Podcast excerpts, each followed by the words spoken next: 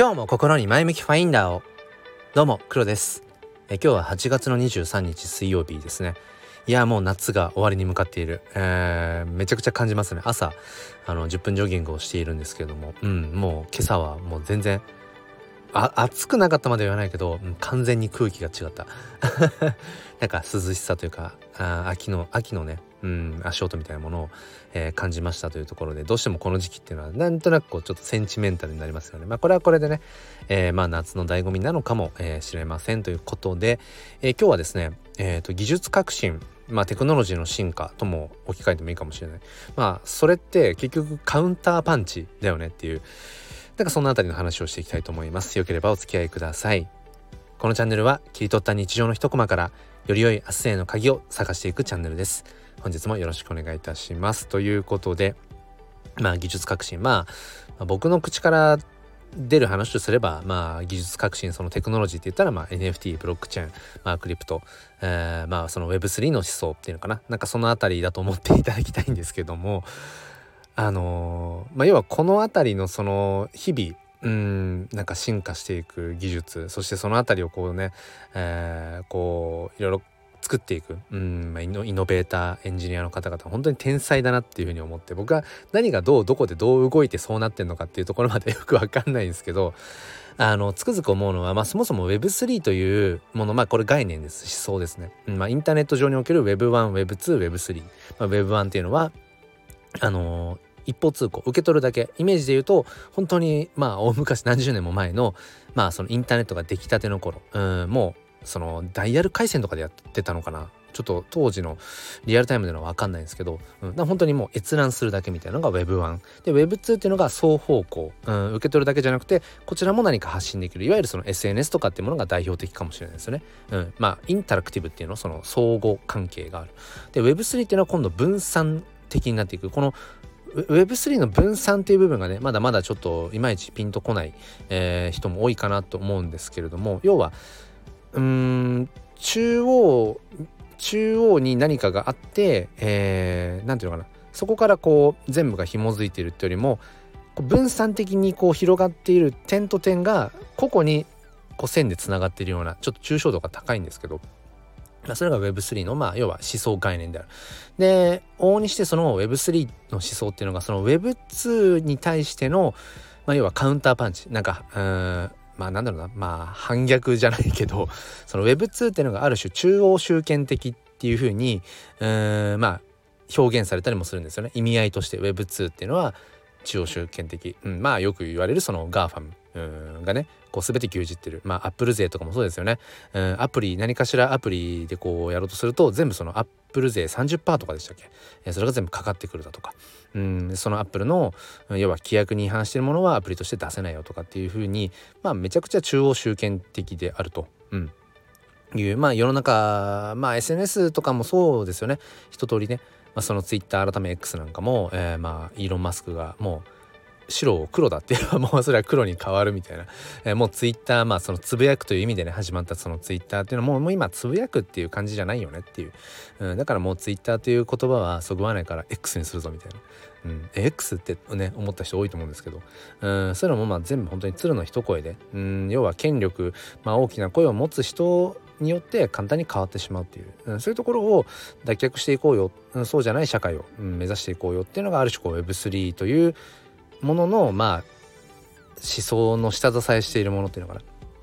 だと思うんですよね、うん、だから結構その今ある社会の形に対して、えー、いやそれって本当にそうあるべきなんだっけみたいな結構その問いっていうのかな。クリティカルシンキングとも言うかもしれない。批判的な思考でいやこう思うんだけどこういう道もあるんじゃないとかってなんかそういうねうーんなんかアナーキーな感じっていうの反骨精神っていうのかな？アナーキーはちょっと違うか。うん。なんか反骨精神みたいなところが僕は多分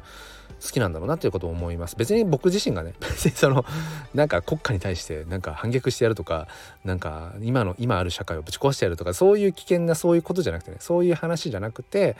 うん。なんか物の捉え方としていや僕らって普段なんか思い込みによるものって多分たくさんあるんじゃないかと、うん、バイアスだらけ。アンコンシャスバイアス無意識のね思い込みなんて言ったりもしますけど偏見だらけなんじゃないか。今僕らの社会を、うん、こう形作っているものの多くってもしかしたらなんかこれまでうんまあ意図せず刷り込まれてきた一般常識常識ってなんだろうねとか、うん、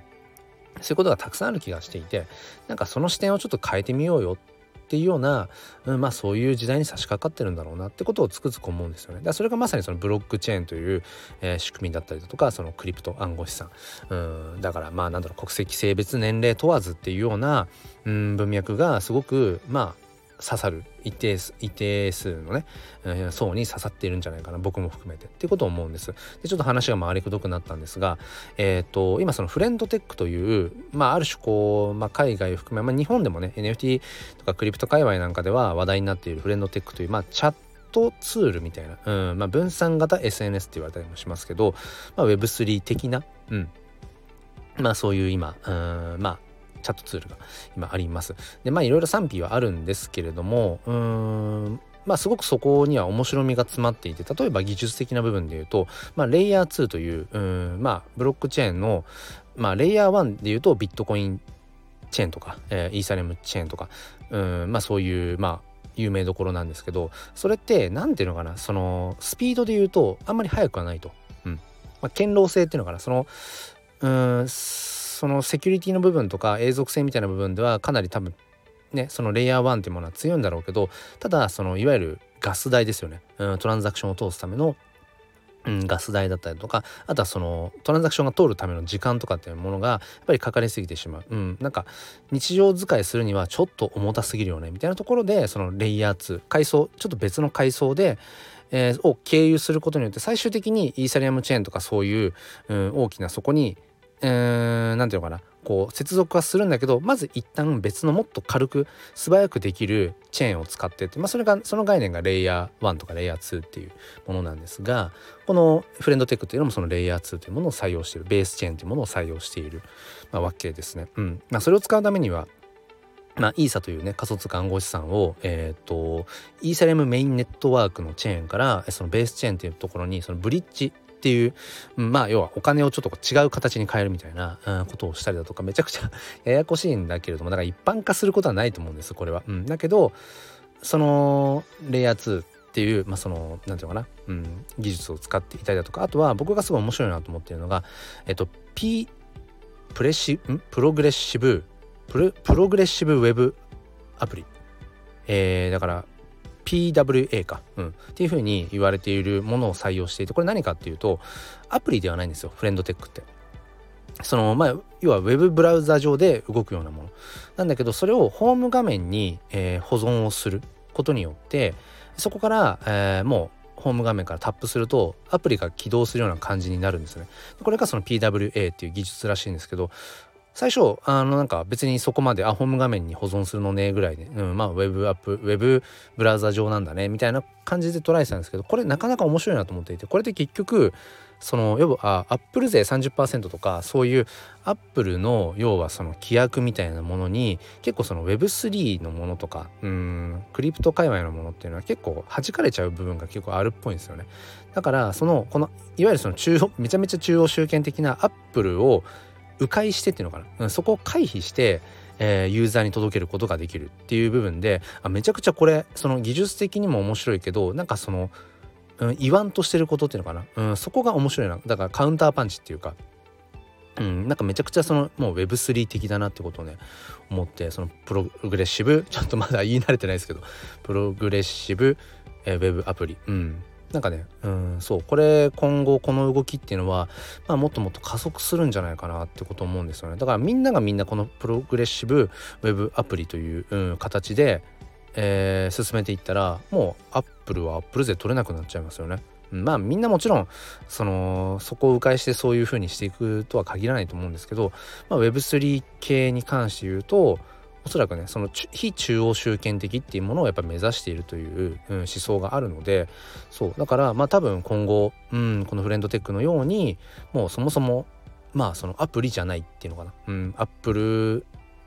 どうのこうのじゃないよっていうなんかねそういういわゆる自律的に分散的に、うん、やっていくみたいなことが、まあ、広がっていくんだろうなと思って、まあ、何がどうしたらそのプログレッシブウェブアプリというものがね稼働してるのかとか仕組みとか僕は全然わかんないです。わかんないけどなんかそこにうん含まれている哲学っていうのかな。なんかそれがね僕はねやっぱり面白いなってことをね、うん、思っているよという今日は、え、そんな話でした。プログレッシブウェブアプリ。プログレッシブウェブアプリ。PWA はい。ということで、えー、今日はねそんな感じでまあその技術革新ですね、うん。こう新しいテクノロジーの進化っていうのはともすると僕らの生活をこう便利にしてくれるっていうのはもちろん前提である、まあ、手段ではあるんだけどでもそこから学べることとかそのなぜその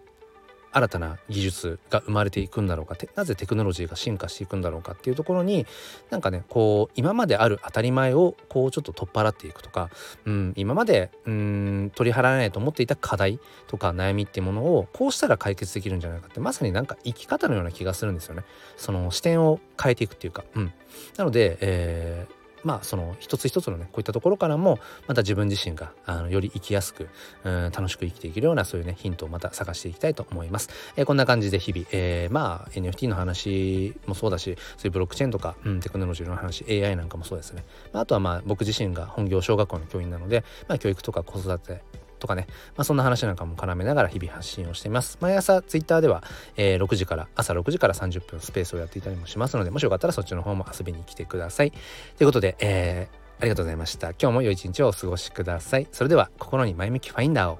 ではまた。